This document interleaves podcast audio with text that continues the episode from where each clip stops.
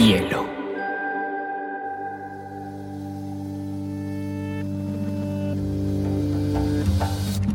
Coincide con la noción de estilo tal como se diccionario. La lectura debe ser una de las formas de la felicidad y no se puede obligar a nadie a ser feliz. Pero no tengo idea de lo que va a suceder después. Entonces, mi libro debe escribir esa situación. Y digamos que lo es, el cuento se escribe así. Y a mí la, la cosa más importante que me ha pasado en la vida ha sido aprender a leer una pizca de exageración en esa frase. Hola a todos, hoy tengo un invitado muy especial, es un escritor y crítico cultural que tiene una experiencia muy interesante desde la academia, la creación multiformatos, es muy conocido por su trabajo sobre la importancia y la historia de las librerías y las bibliotecas, pero además un gran conocedor del mundo tecnológico y la relación con la tecnología y el mundo cultural. Estoy muy contenta de recibirte acá, Jorge, en este espacio para lectores. Hola, ¿qué tal? ¿Cómo estás? Jorge, tú pasaste más de 20 años viajando, recorriendo, mirando librerías, a cada ciudad en la que llegabas, entrabas a la librería, curioseabas, recogías las postales. Y de hecho, de estos grandes viajes que hiciste alrededor del mundo, nace como tu ensayo Librerías, que se volvió en un hito literario. Para los lectores que no lo han oído, es un libro que se dedica a entender esa relación con la cultura, las bibliotecas y las librerías. Jorge, cuéntanos un poquito la importancia de las librerías, su valor y la influencia y lo que tratas de condensar en este maravilloso ensayo. Pues la verdad es que escribí librerías hace 11 años porque no existía ningún libro como él. Es decir, yo tenía una gran colección de materiales que había recolectado en librerías de todo el mundo, eh, marcapáginas, apuntes, fotografías, publicaciones, folletos, libros, y en esa colección no había ni una historia cultural de las librerías, algo muy extraño, porque son espacios muy importantes de la historia de la cultura, ni tampoco una especie como de guía ¿no? de las librerías más importantes o más históricas o más bonitas del mundo. Y lo que me propuse fue escribir a la vez la historia cultural, es decir, la cronología del desarrollo de las librerías desde la antigua Grecia hasta hoy, y una especie de viaje por algunas de las más emblemáticas, eh, interesantes, atractivas eh, de la historia y del, y del presente. ¿Por qué? Porque yo diría que justamente en nuestro siglo XXI, por la emergencia de Internet y de la lectura digital, nos hemos dado cuenta de la importancia, no solo en la historia de la humanidad de las librerías, las editoriales o las bibliotecas, también de la eh, importancia íntima, ¿no? Como son lugares en los cuales se ha forjado nuestro gusto, nuestro interés, nuestra sensibilidad, nuestra cultura. De modo que mi ensayo Librerías es un homenaje es un ejercicio de memoria y de documentación, pero quizás sobre todo es una invitación a que cada cual, cuando lo lee, recuerde qué librerías han sido fundamentales para él o ella y sea consecuente con esa importancia. ¿no? Yo diría que ahora, si hay un boom de librerías en Bogotá, Quito, Buenos Aires o Barcelona, es porque durante la pandemia fueron muy importantes y queremos mm, defenderlas, conservarlas, impulsarlas. Jorge, uno de los ejemplos más ilustrativos del compromiso que han tenido estas librerías con la cultura y en general con la literatura es París, ¿no? Es la Maison des Amis des Livres, que para los que no hablan francés la traducción es la casa de los amigos de los libros, y Shakespeare Co., que fueron fundadas por Adrien Mornier y Sylvia Blanche, y que explicas particularmente cómo son centros de cultura, el lugar de evasión de la censura, pero que también fue la casa de muchos autores que pasaron por allá. Cuéntanos un poquito por qué te gusta este caso y cómo este caso representa cuál es el rol de una librería en una ciudad. Eh, bueno, muy buena pregunta porque efectivamente eh, mi libro Librerías eh, es un viaje por todo el mundo y la única ciudad que merece dos capítulos, ¿no? porque hay un capítulo sobre Barcelona, un capítulo sobre Londres, un capítulo sobre las librerías del fin del mundo, Argentina, Sudáfrica y Australia, un capítulo que es un viaje por América Latina desde México hasta Argentina, otro que es un viaje costa a costa por Estados Unidos, otro que son las librerías orientales, ¿no? desde Estambul hasta, hasta Japón, pero el único espacio repetido en dos capítulos es, es París. ¿no? Eh, en el primer capítulo de París hablo de la importancia del libro y de los espacios del libro en la ciudad del siglo XIX y principios del XX, y en el segundo hablo de la segunda Shakespeare and Company, que es la de eh, George Whitman, y cómo de algún modo influyó tantísimo, por ejemplo, en la cultura española y latinoamericana, ¿no? Porque, no sé, Julio Cortázar vivía en París, eh, Juan solo iba muy a menudo, era una capital muy vinculada con el exilio de los republicanos españoles y de los latinoamericanos. Pero bueno, el capítulo en el cual hablo de esta pareja, porque eran pareja, aunque si tú lees las memorias de Adrien Monnier y de Sylvia Beach, no hay ninguna alusión a que fueran eh, una pareja amorosa, sí que lo eran, y cada una tenía una librería, Monnier una librería en francés, Beach una librería en inglés, y estas dos librerías que mencionas son muy importantes por su influencia en la historia de la literatura. Para hacernos una idea, Sylvia Beach publica un único libro en su vida en su librería y es el Ulises de Joyce y Monnier lo eh, publica en francés, de modo que imaginaos su relevancia en la historia literaria, pero además yo creo que eh, la importancia del proyecto concreto en el París de entreguerras ¿no? de Gertrude Stein o de Ernest Hemingway fue mayúsculo, porque de algún modo esas dos librerías lo que hacen es crear la idea, la imagen, el espíritu de lo que todavía conocemos como librería independiente. De modo que cuando tú entras en una librería independiente de autor o de autora en eh, Medellín, en eh, Ciudad de México, en Estambul o en Tokio, estás de algún modo viendo cómo los ecos, las resonancias de Beats y Monnier siguen vivos. Claro, y dependiendo de esas librerías independientes hay un criterio, hay una selección, una curaduría especial, pero también una forma de traer nuevas ideas al mundo. ¿Cuáles son, querido Jorge? Pues has visitado muchísimas y creo que sería un poquito absurdo preguntarte cómo, cómo tus seleccionadas, pero si pudieras elegir algunas, ¿cuáles serían tu colección personal, como las llamas tú? ¿Cuál es la colección personal de Jorge Carrión en el mundo de las librerías? La verdad es que el otro día hice una ordenación de mis fotografías de librerías porque estoy planeando una edición de librerías que se publicará el año que viene en Galaxia Gutenberg y me gustaría incluir un álbum de fotos, un álbum personal y seleccioné 100. Así que imagina de cuántas librerías hablamos, ¿no? Hablamos de miles de librerías que he visto eh, en todo el mundo.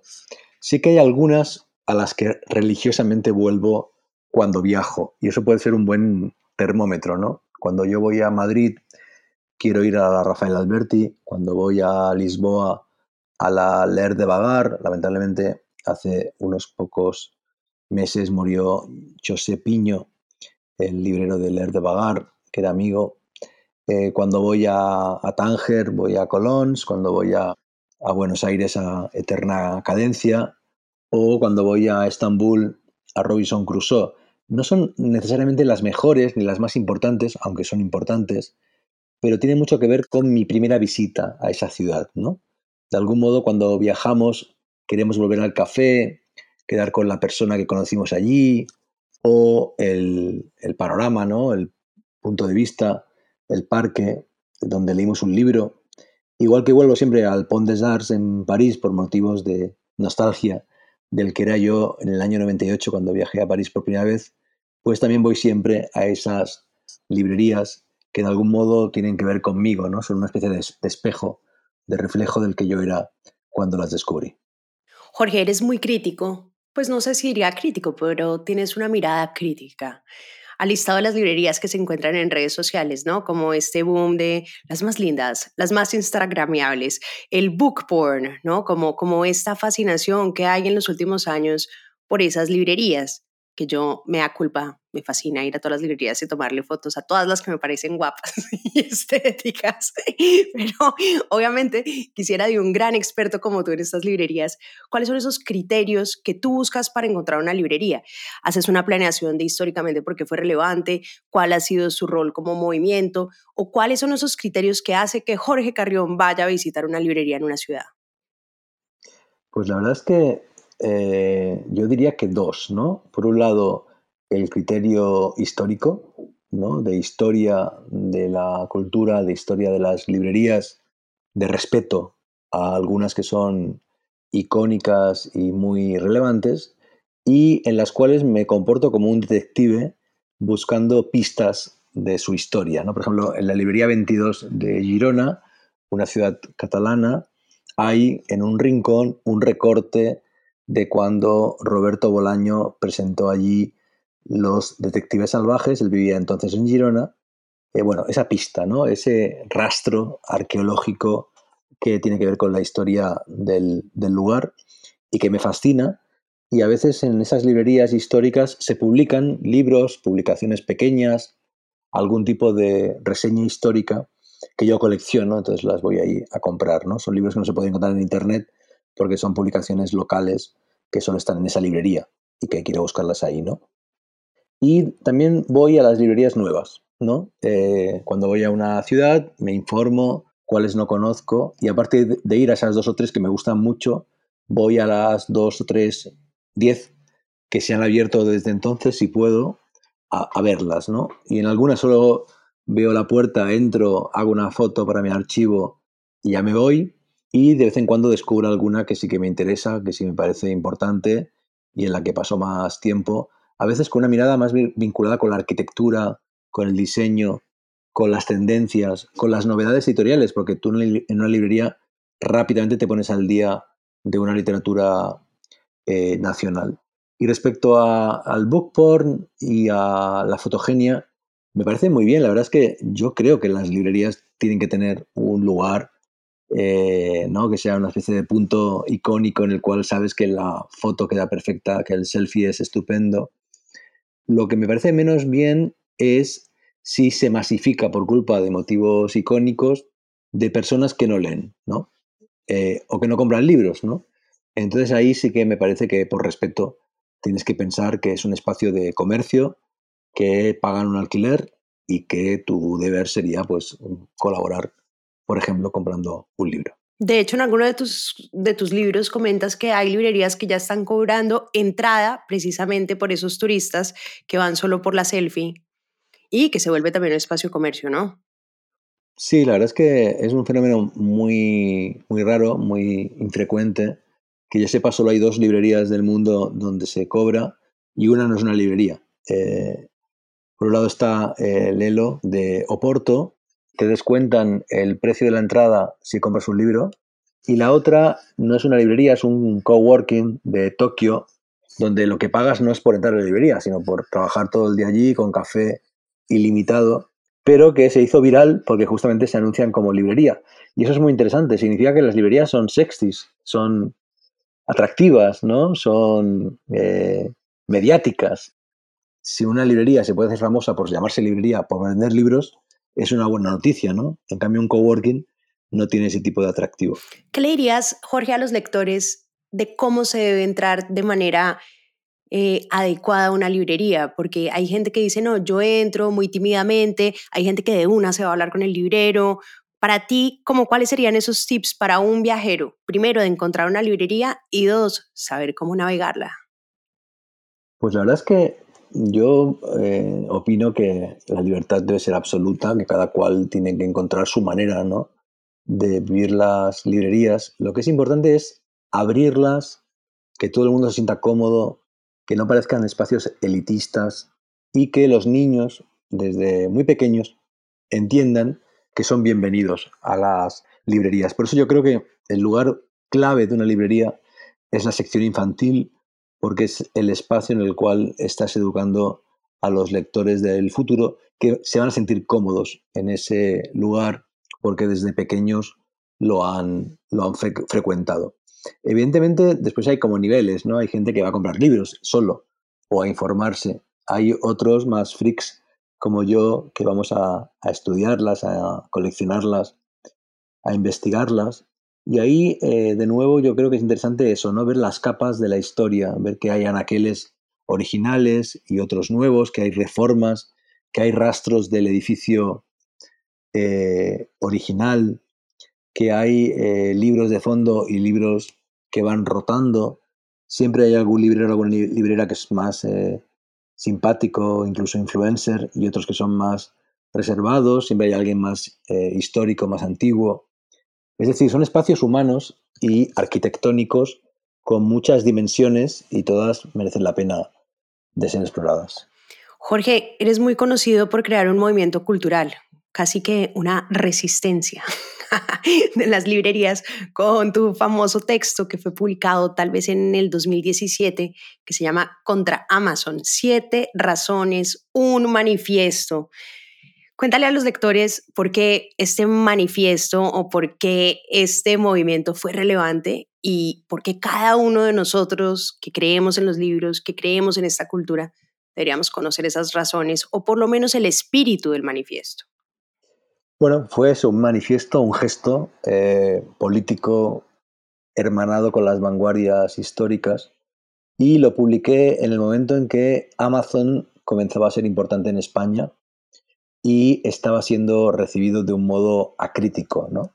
Ahora ya se han publicado eh, muchos libros que cuestionan los métodos de Amazon, se ha cuestionado este tipo de capitalismo de las startups tipo eh, Uber, eh, se ha publicado un libro tan importante como La era del capitalismo de vigilancia de Shoshana Zuboff, en el cual se explica cómo se extraen los datos, cómo se trabaja al límite de la legalidad en ese tipo de plataformas, pero en 2017 yo ya había visto lo que pasaba con Amazon en Estados Unidos y en Inglaterra, pero en España era un fenómeno nuevo y me pareció interesante intervenir en el debate público y hacerlo con un texto que se publicara en una revista digital de tecnófilos y de personas que compraban en Amazon.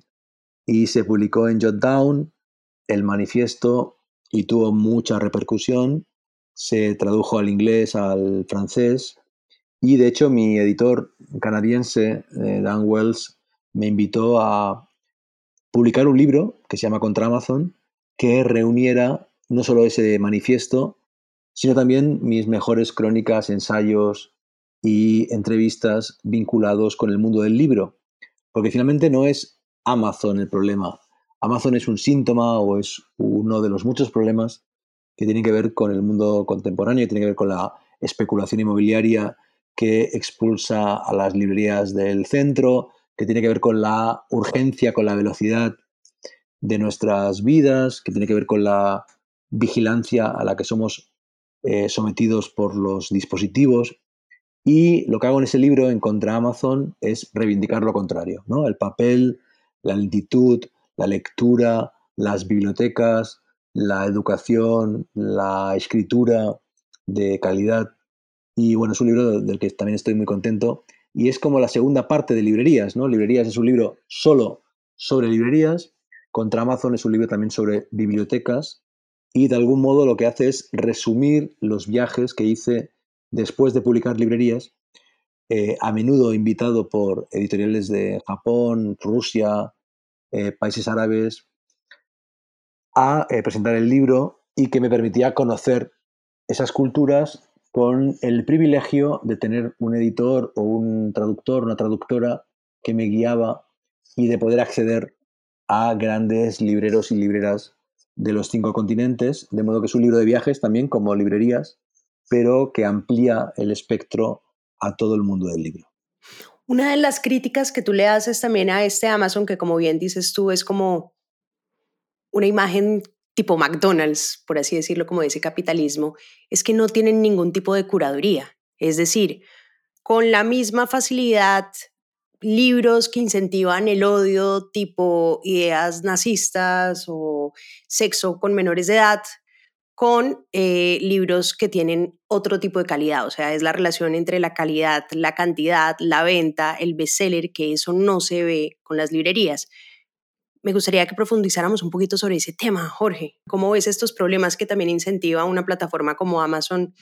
Sí, sí, sin duda, es la clave, ¿no? La ausencia de, de curación, de cura en los dos sentidos de la palabra, ¿no? En el sentido de la selección y de la prescripción, pero también en el sentido del cuidado, ¿no? Son plataformas en las cuales no hay cuidado humano.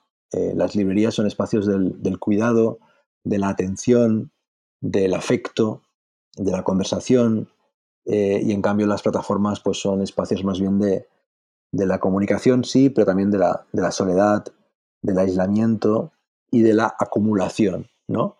El último capítulo de Librerías está dedicado al libro electrónico y a Amazon, y ahí cuento que Jeff Bezos en verdad optó por los libros porque era un nicho de mercado, pero no le interesaban particularmente. Podría haber construido Amazon con zapatos o con bicicletas, pero ya había venta de zapatos y de bicicletas por Internet. Y eso marca todo el destino de la plataforma que ahora se dedica básicamente a vender de todo o a dar servicios de alojamiento en la nube, aunque su prestigio todavía tiene que ver con el, con el libro que se apropió, ¿no? se adueñó del símbolo del libro sin ningún tipo de, de complejo. ¿no? Y vinculado con eso, el problema de la curación tiene que ver también con la apuesta al algoritmo, al big data, a la inmediatez y no a una lectura humana, una asesoría. Hubo una época en que Amazon tenía un servicio de, de consejos, ¿no? De prescripción eh, humano por, teléfono, pero se eliminó porque lo que interesa es el algoritmo o lo digital, eh, de un modo también participativo y por eso compró Goodreads, pero sin eh, pagar el trabajo humano, ¿no? Porque lo que quieren es que la gente trabaje gratis para ellos. de algún modo Amazon lo que hizo fue prever un movimiento cuyo epítome es LinkedIn, una red social para buscar trabajo en la cual básicamente lo que haces es trabajar gratis para la red social, ¿no? Con contenidos y con links y con actividades, ¿no? Pues Amazon quiere lo mismo, que los lectores a través de Goodreads eh, reseñen gratis los libros para, para, para ellos. Oye, Jorge, ¿es casualidad que la portada sea como un caballo de Troya entrando. No, no, no, es un concepto muy, es un concepto muy, muy, muy querido de la ilustradora y es el mismo eh, dibujo para la portada en inglés, porque la idea era que este libro fuera un caballo de Troya, ¿no? Es decir, en el almacén de Amazon, este libro eh, es como una semilla, como un germen crítico, y de hecho me he encontrado muchos lectores que me han dicho que es el último libro que han comprado en Amazon. ¡Qué ironía! Me parece muy bien que lo vendan en Amazon, pero que sea el último. Oye, Jorge, eh, ¿qué sentiste cuando este, este, obviamente, ensayo llegó a las librerías, se, se tradujo a varios idiomas? Como, ¿Cuáles fueron esas reacciones de la industria? Hubo, no sé, eh, gente que decía o, ataques directos a la compañía, o cuéntanos un poquito esas reacciones que te llamaron la atención. Cuando se publicó en inglés y en francés, eh, fue regalado a muchos editores y de hecho mi editor italiano de este libro, que es el de EO, el, el editor de Elena Ferrante, lo publicó por pura militancia, ¿no? Por, porque quería promover en Italia la conciencia anti-Amazon. Pero la verdad es que la mayor parte de los lectores lo que han descubierto en el libro es eh, que hay mucho sobre Borges. Hay una entrevista a Alberto Manguel en la cual habla mucho sobre Borges. Hay eh, crónicas sobre librerías de Miami, de Seúl. Hay artículos sobre bibliotecas de todo el mundo. De modo que Finalmente, al titularlo contra Amazon, lo que hice fue darle el título de uno de los textos más conocidos del libro, pero sobre todo eh, llamar la atención sobre el hecho de que en Amazon la historia no importa, lo que importa es el beneficio económico y la inmediatez y evidentemente yo estoy apostando por lo contrario. La reacción, la recepción es ingobernable, ¿no? Por ejemplo, hay un momento del manifiesto contra Amazon en que digo que el deseo, eh, para ser deseo, tiene que demorarse, tiene que alargarse, no tiene que satisfacerse inmediatamente, ¿no? Pensando en una librería donde tú puedes encargar un libro que no está y te lo traen al cabo de tres días y vuelves, paseas, vas a tomar un café, lees. Y en cambio en Amazon el libro te llega sin historia en una caja anónima eh, inmediatamente cuando en realidad la lectura nunca tiene prisa, ¿no? Bueno, pues este fragmento del manifiesto se lo apropió el gurú de una secta evangélica brasileña y puso en internet eh, un JPG que ponía eh, el deseo, hay que demorarlo, aplazarlo, etcétera, Jorge Carrión, ¿no? Y era porque la secta está en contra del sexo antes del matrimonio, ¿no? Que cree que hay que esperar al matrimonio para tener sexo, ¿no? Entonces, como que tú nunca puedes, tú nunca puedes prever qué va a pasar cuando lanzas un texto al mundo. De hecho, en, en, el libro haces también una, pues hablas mucho de Borges, evidentemente, pero entrevistas a un personaje que le leía a Borges, ¿no? Cuando Borges se queda ciego y él va a su casa y dice, bueno, yo fui uno de los muchos que cuando Borges pierde la, la, visibilidad, eh, iba y le leía historias así como pequeñitas sobre, sobre esa cercanía con, entre los lectores. Sí, sí, no. Eh, la verdad es que la historia de los lectores de Borges, que no se ha contado bien, que yo sepa, es fascinante, ¿no? O sea, Borges se queda ciego muy joven y desde entonces, ya siendo conocido, empieza a recolectar eh, voluntarios y voluntarias, por lo general, general jóvenes, para que le lean en voz alta, ¿no? Y esa historia de quienes leyeron en casa de Borges es una historia fascinante. Uno de ellos fue el joven, el joven Alberto Manguel, que ahora es un escritor muy conocido y que fue director de la Biblioteca Nacional de Argentina durante esa etapa yo lo entrevisté para el libro eh, y él me contaba eso, ¿no? que trabajaba en la famosa librería Pigmalión y ahí conoció a Borges y se convirtió en lector de Borges. Qué emocionante ser lector de Borges. Oye, como en toda la literatura, pues hay decenas de cuentos que hacen alusión al valor de las librerías y le dedicas dos capítulos, pues ya en librerías, un capítulo dedicado a los cuentos de Mendel, eh, de Stefan Zweig y La Biblioteca de Babel de Jorge Luis Borges. ¿Cómo estuvo la importancia de estos dos cuentos y por qué para ti representan ese valor de las librerías? Pues lo cierto es que, aunque también parezca mentira porque son muy importantes en la historia de la cultura, hay pocos buenos cuentos y libros sobre librerías, ¿no? Yo si tuviera que elegir dos eh, textos sobre librerías, serían eh, Mendel, el de los libros, de Stefan Zweig, que es un cuento largo, precioso, sobre la memoria y sobre el valor del libro, de un librero que no tenía local y que era pura memoria de incunables eh, joyas bibliográficas, etc.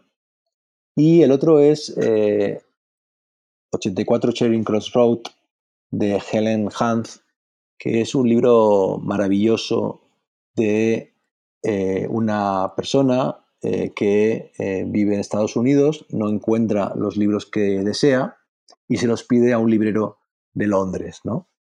Y se crea una relación epistolar preciosa entre, entre ambos.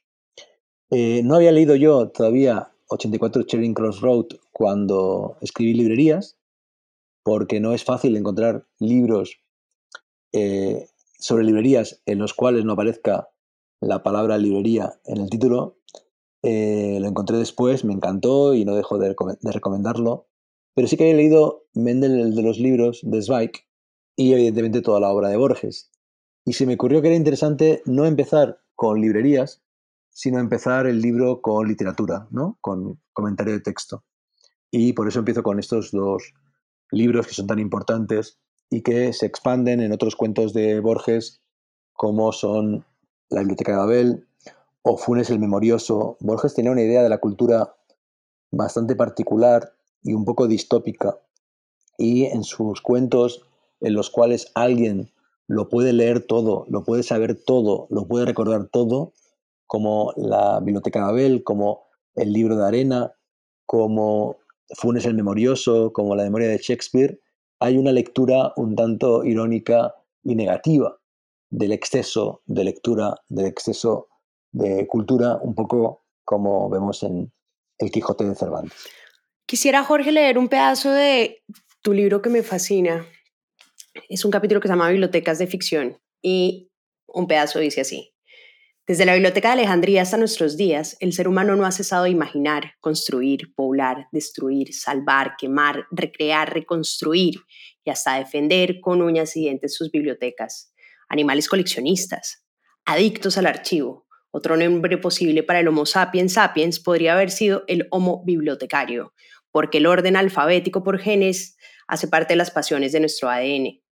La literatura, la arquitectura, la pintura, el cine, el cómic, la televisión han dado cuenta de esa necesidad humana de acumular libros, clasificarlos en un espacio cuya frecuencia sea la del deseo, porque es ahí, en esa constelación de lo que nos apasiona y nos atemoriza, en esa galaxia que hemos creado a partir de imágenes, de cuentos, de mitos, imaginación convertida en materia, donde conviven los bibliotecarios alejandrinos de la antigüedad con los atemporales bibliotecarios de la Biblioteca de Babel de Borges. Nah, es una belleza. Hablemos ahora, querido Jorge, de las bibliotecas que también hacen parte de tus temas y obsesiones. Pues la verdad es que fue una consecuencia más, ¿no? le debo mucho a librerías, le debo estar publicado en inglés y en otros idiomas, le debo muchos viajes y muchas satisfacciones. Y le debo también haber ampliado mi mundo, ¿no? Porque yo era un coleccionista empedernido y extraño y un poco loco de, de librerías. Y desde siempre cuando viajo a un país del mundo voy a las librerías y a los museos de arte contemporáneo. Después, si puedo, pues al mercado, a los otros tipos de museos, al cementerio, etc. Pero librerías y museos de arte contemporáneo eran como mis dos obsesiones desde muy joven. Y cuando presenté librerías, muchas personas me preguntaron que por qué hablaba de un lugar privado, capitalista, etcétera, y no de las bibliotecas que por lo general son públicas, ¿no? Y yo respondí, bueno, la verdad, que es que eh, hay muchos libros sobre bibliotecas y no me parecía eh, necesario ni interesante eh, redundar en ello, y en cambio no había ningún libro sobre librerías, ¿no? pero me quedó un poco así como el gusanillo que decimos en España y empecé a ir a bibliotecas cuando viajaba y empecé a leer más sobre bibliotecas y ahora también las colecciono. Ya he estado en muchas de las más importantes del mundo. Algunas había ido antes de librerías, pero la mayoría he ido ahora. Hace poco estuve en el Trinity College de Dublín. La semana que viene voy a St. Gallen, en Suiza, donde está esta famosa biblioteca del monasterio. Y lo que me permitió ampliar mi mirada fue darme cuenta que vengo de una librería y de una biblioteca, porque cuando era pequeño, en mi pequeña ciudad de provincias, Mataró, yo iba mucho a la biblioteca municipal y allí pues eh, leí cómic y aprendí muchísimo gracias a, a una bibliotecaria y un bibliotecario maravillosos. Y lo que ahora hago justamente es trabajar mucho para, para bibliotecas y para museos, ¿no? De modo que de un modo natural he ido expandiéndome desde la librería como primer archivo de cultura que yo estudiaba hacia Amazon, Netflix, HBO como estructuras del conocimiento digital y la biblioteca como gran idea platónica, mítica, de cómo articular eh, formas de relación entre los humanos y los objetos culturales. De hecho, Adoras también, pues también le haces una alusión a las bibliotecas imaginarias que han sido inventadas, creadas desde la ficción por autores. ¿Cuáles de esas bibliotecas imaginarias son tus favoritas? Pues del texto de Contra Amazon que leías, eh, Ahí está la del Quijote, la del Nautilus de Jules Verne y la de Borges. Y la verdad es que no paro de fijarme en bibliotecas de ficción. Algún día debería hacer algo con, con ese tema más sistemático, porque el otro día vi eh, John Wick 3, la película de acción demencial, la comedia trágica y loca John Wick 3, que empieza en la Biblioteca Pública de, de Nueva York.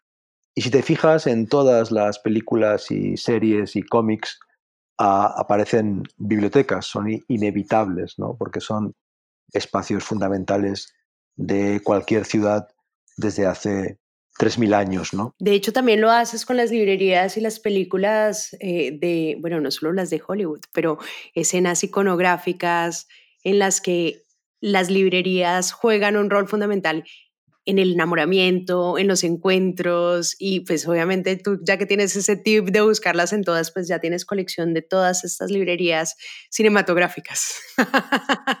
Sí, claro, hay un capítulo de librerías en, el que hablo mucho del erotismo, que es algo que es muy antiguo en el mundo de los libros, ¿no? Porque el eros platónico es un eros vinculado con el aprendizaje y con el conocimiento.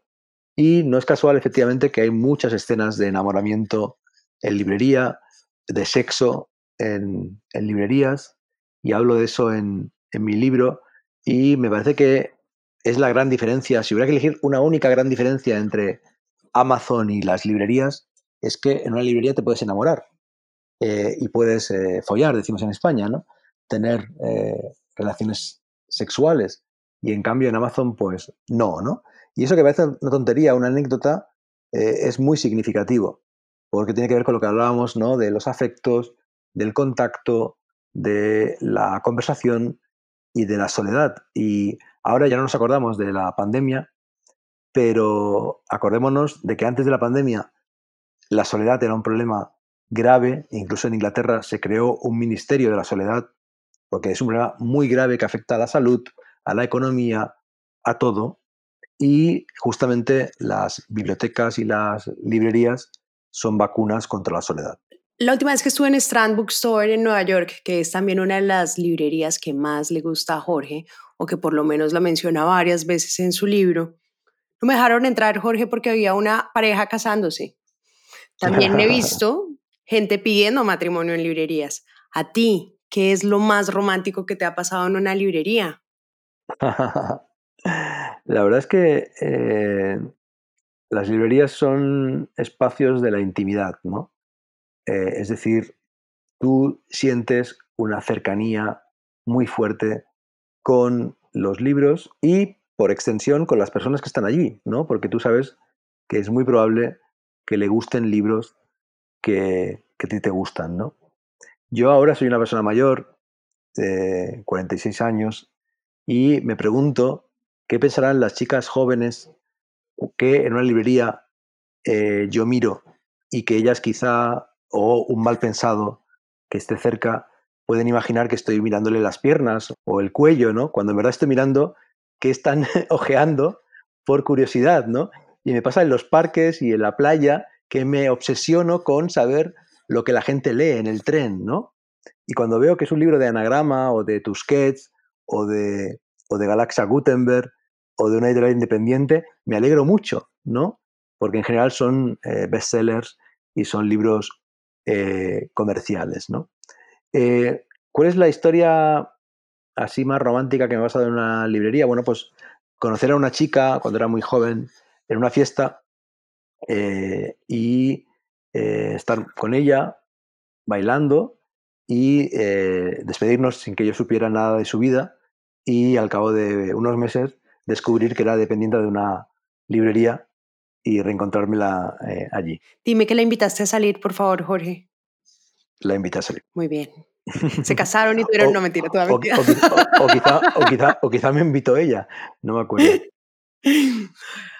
Hablas de un concepto que me parece espectacular, pues obviamente todos estos vínculos entre las librerías, entre las bibliotecas, pero también sobre los libros. Dices que hay una obsolencia necesaria, es decir, que hay libros que tienen que desaparecer. Me pareció muy trágica esa versión y ese concepto, pero te voy a dejar defenderte y explicarla. Bueno, la verdad es que eh, no sé si tú llegaste a conocer las guías telefónicas, pero eran estos volúmenes que recorren la historia del siglo XX, bueno, eh, hay que conservar una en una biblioteca importante y todas las demás guías telefónicas se pueden destruir, ¿no? Lo mismo ocurre pues, con muchos libros que son manuales escolares, manuales de, de eh, enfermedades que ya no existen, ¿no? O sea, un libro en el cual se diga que eh, la homosexualidad es una enfermedad, como ocurría en manuales de psiquiatría de hace décadas, pues no pasa nada si se destruye dejando uno o dos ejemplares o cinco, los que fueren, para eh, estudiar, para recordar, ¿no? Entonces, en verdad, eh, nuestra idea romántica de la cultura nos llevaría a la conservación de todo y cuando vemos la idea de una eh, destrucción de libros, de un incendio de libros, nos horroriza, pero en verdad es preciso destruir libros porque ocupan mucho espacio y no todos son necesarios. De hecho, quizá la imagen más fuerte de la destrucción de libros y de esa obsolescencia es eh, muy injusta. Y es que las grandes editoriales destruyen todos los días miles de libros, ¿no?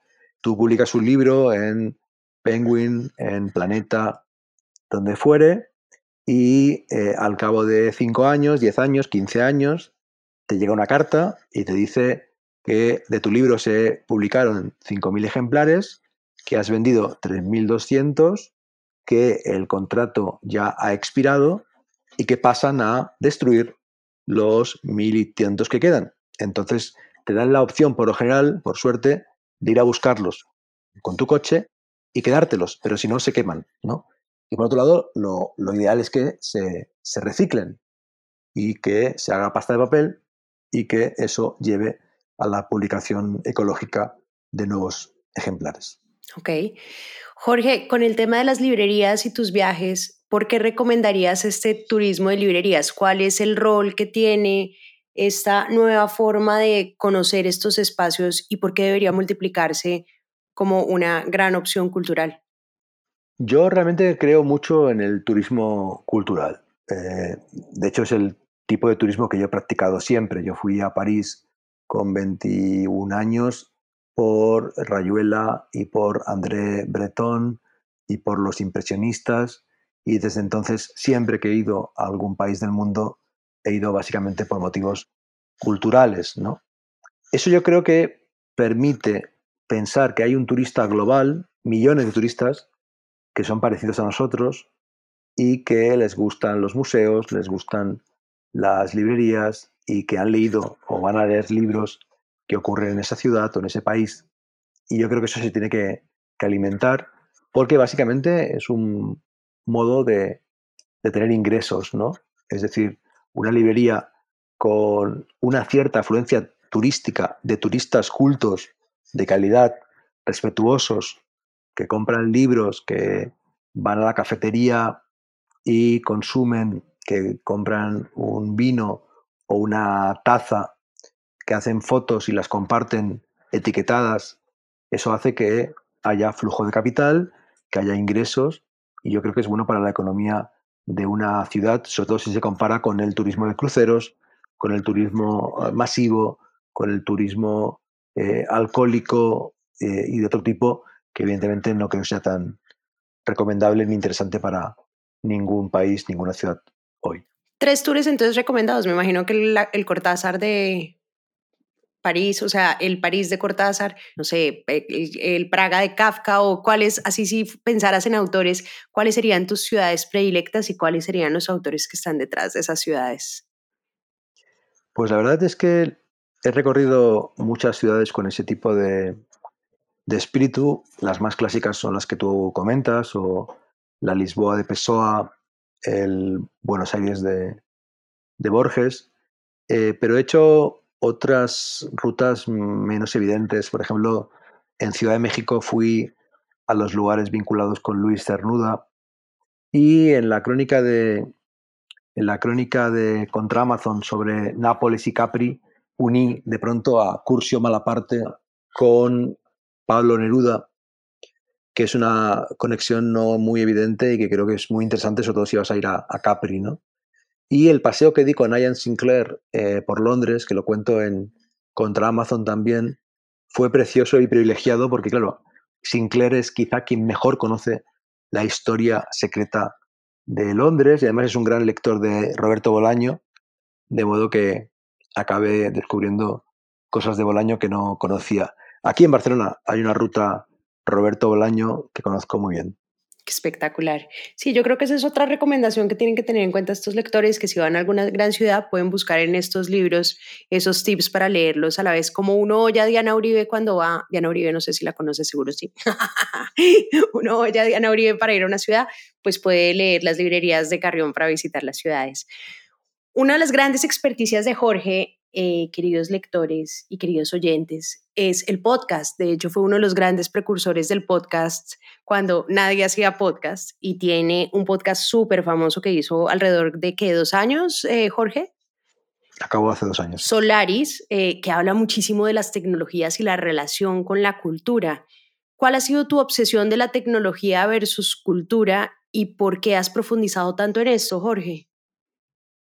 Pues la verdad es que yo vengo de la ciencia ficción. Es decir, yo cuando tenía 15 años escribía cuentos fantásticos y ciencia ficción, eh, jugaba mucho a juegos de rol y leía mucho cómics de superhéroes, eh, el mundo de la informática, de las videoconsolas, de los videojuegos.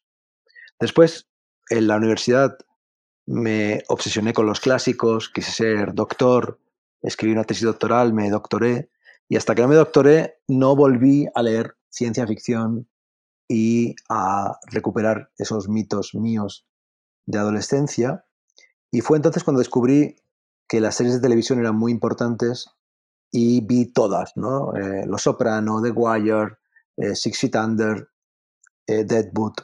Y acabé escribiendo un libro que se llama Tele Shakespeare sobre las series de televisión y una novela que se llama Los Muertos, que tiene forma de serie de televisión.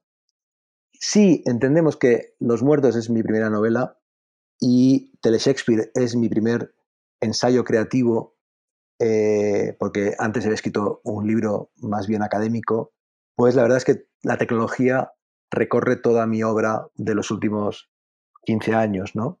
Y de Los Muertos, que es una novela con estructura de serie, iríamos a Membrana, que es una novela narrada por inteligencia artificial y con estructura de catálogo de museo, y de Tele Shakespeare, que es sobre series de televisión, iríamos a Lo Viral, que es un ensayo sobre la viralidad, y mi último libro, Los campos electromagnéticos, que lo he escrito con inteligencia artificial. En el fondo, yo creo que llevo 15 años dando vueltas a esto que comentábamos, ¿no? ¿Cuáles son las estructuras del conocimiento, las plataformas del conocimiento tanto las antiguas, clásicas, librerías y bibliotecas, como las contemporáneas, desde Netflix, HBO o Google hasta la inteligencia artificial.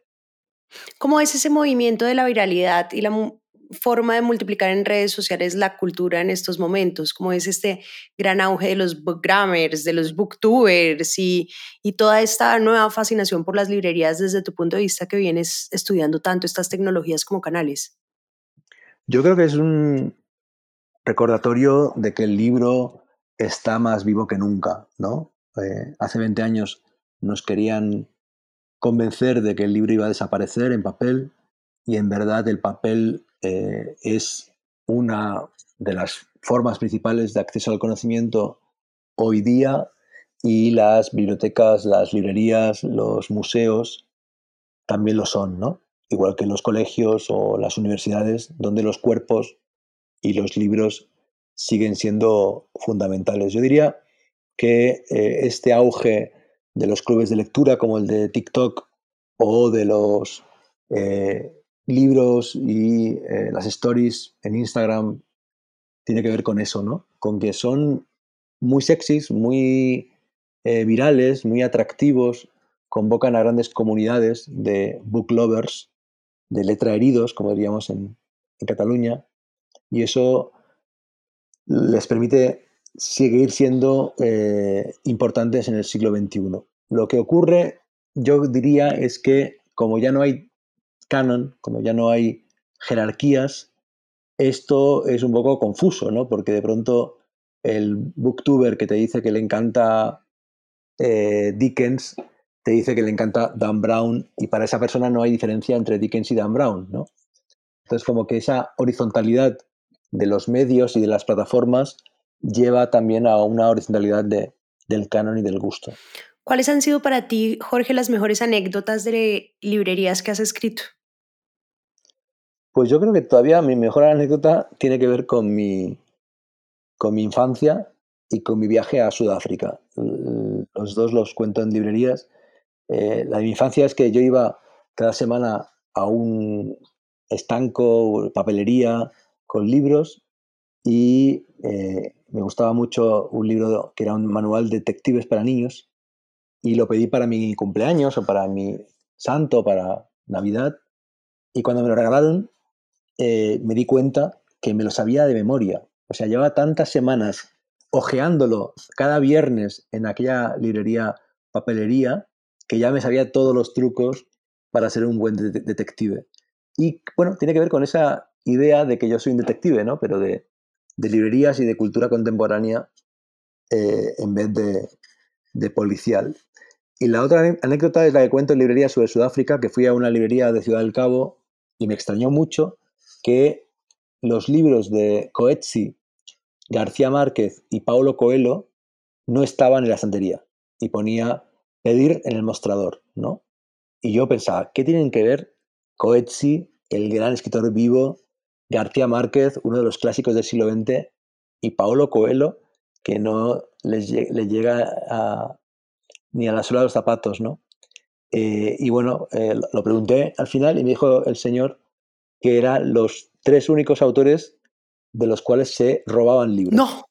Que los tenía en el mostrador porque eran los únicos tres que eran robados. Increíble. en Colombia, los que más se roban, Jorge, son los de Tintín. Son los ¿Ah, que más hay que proteger. De hecho, hay grupos especializados, yo creo que es porque son muy caros en Colombia y traídos, pero los grupos de libreros están muy organizados para defenderse contra los ladrones de las colecciones de Tintín. Qué bueno. Jorge, hablemos un poquito de las librerías del futuro. Comentas que China puede ser el mejor o el peor lugar para el futuro del libro. Cuéntanos de estos eh, ejemplos y anécdotas que has encontrado en ese lejano país. Pues encontré Amazon, efectivamente, el último viaje del que hablo fue el de China y Japón. Y ahí descubrí librerías increíbles, eh, preciosas, que abren, abren todo el día y toda la noche, con un diseño espectacular. Pero claro, tienen que ver con la censura, tienen que ver con la falta de democracia, etc. Es muy interesante que China haya apostado por el soft power cultural con museos, bibliotecas y librerías muy impresionantes, apoyadas por el gobierno, eh, con incentivos fiscales, etc. Y en realidad, como comentaba en un artículo que publiqué en Infobae con el título Las bibliotecas geopolíticas del siglo XXI, en realidad eh, es un mecanismo que encontramos también en los países árabes de, eh, poca democracia o ninguna, como Arabia Saudí o, Qatar o Dubái, donde también están eh, construyendo muchas bibliotecas. En contra Amazon hablo también de Corea del Sur, que sí que es una democracia y que está apostando por las bibliotecas y por las librerías. Yo creo que nos hemos dado cuenta en todo el mundo de que el gran problema es la educación y la comprensión lectora y que no hay otra solución que apostar por los libros de papel y por los espacios de lectura. De modo que los niños tienen que aprender a leer en papel, tienen que estar acostumbrados a ir a bibliotecas y librerías y más adelante llegar a las pantallas y encontrar un equilibrio entre la pantalla y el papel en sus vidas. ¿Ves una amenaza a la velocidad de las redes sociales contra los libros hoy en día, esa poca capacidad de concentración versus la lectura?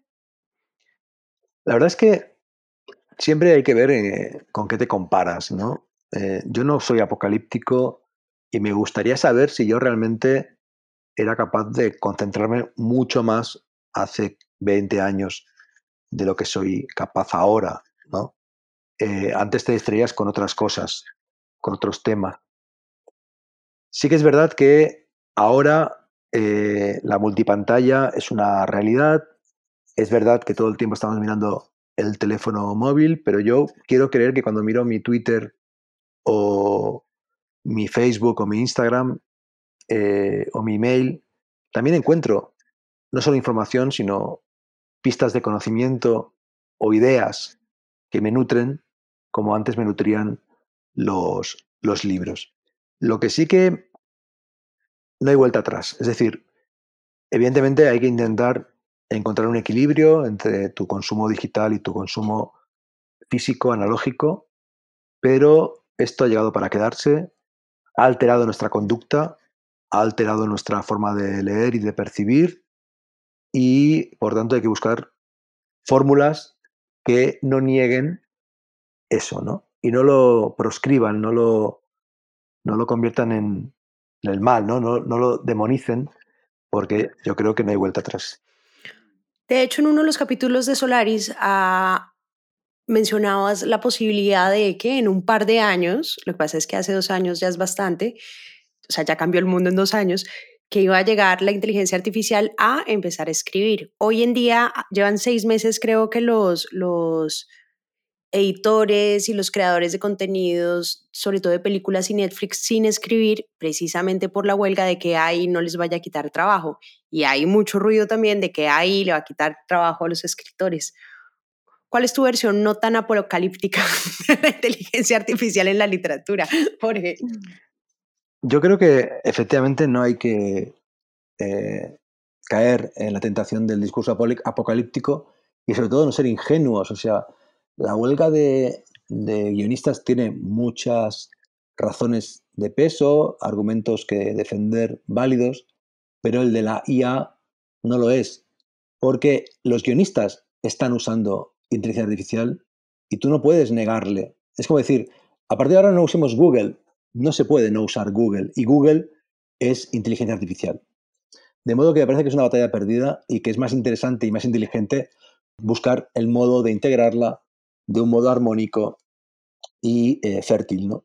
Cuando proyecté los campos electromagnéticos con talleres Tampa y educamos una red neuronal GPT-2 que supuestamente tenía que escribir como yo y la entrenamos, lo hicimos con esa voluntad ¿no? de juego, de experimentación, de trabajo colectivo y no de demonizar ni de decir, bueno, puede trabajar sola. No, o sea, el ser humano tiene que ayudar, tiene que corregir, tiene que acompañar, tiene que conceptualizar, tiene que personalizar lo que hace la, máquina y yo creo que el futuro será colaborativo o, no será.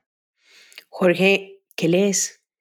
Pues ahora mismo estoy leyendo eh, mucho ensayo sobre mundo contemporáneo, pensando en la posible segunda temporada de Ecos, mi nuevo podcast, y con ganas de seguir aprendiendo. Acabo de leer un libro magnífico Atlas de la Inteligencia Artificial de Kate Crawford. Ya lo había leído en inglés cuando salió el año pasado. Ahora, lo he leído en español y es un libro que recomiendo muchísimo para entender que la inteligencia artificial finalmente tiene que ver con el litio, con el agua, con la electricidad, con mucha gente trabajando, muchos humanos trabajando y que hay que ser críticos con ella. ¿Cuál es tu relación con los libros? ¿Los rayas, los subrayas, los ¿Intervienes? Sí, sí, sí, siempre. Siempre he subrayado los libros con lápiz y para mí eh, es el modo de, recordar ¿no? lo que me interesó. Eh, tengo siempre en los márgenes eh, signos de exclamación cuando la idea me parece buena y cuando algo es importante o creo que me puede ayudar en el futuro, lo doblo la página para recordar rápidamente dónde está. Y así es toda mi biblioteca eh, y con eso voy a, voy a acabar porque tengo que ir a buscar a mis hijos al colegio con esta anécdota y es que cuando voy a Ikea me robo los lápices de Ikea, estos lapicitos pequeños que puedes usar para las listas, ¿no? Entiendo que no me los robo, sino que están incluidos en el precio de lo que pago al final, ¿no? Y siempre me llevo 5 o 10 a casa y después los uso para subrayar los libros y también lo uso para marcar la página por la que estoy, ¿no? Y, por tanto, a mi alrededor, los libros que me acompañan, muchos son eh, depósitos de lápices de IKEA, de modo que mi biblioteca se puede leer como una especie de cementerio de lápices de Ikea. Espectacular. Jorge, muchísimas gracias por tu tiempo. Espectacular. Y bueno, ya saben dónde pueden encontrar los libros de Jorge. Por favor, traten de que no sean en Amazon, pero también los consiguen en Amazon. Muchas gracias por la conversación.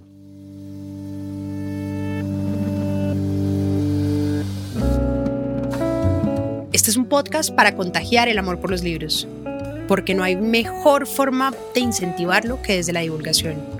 Ser promotor de lectura es un hobby pero también un reconocimiento y un agradecimiento implícito a aquellas personas que en nuestra vida nos acercaron a los libros.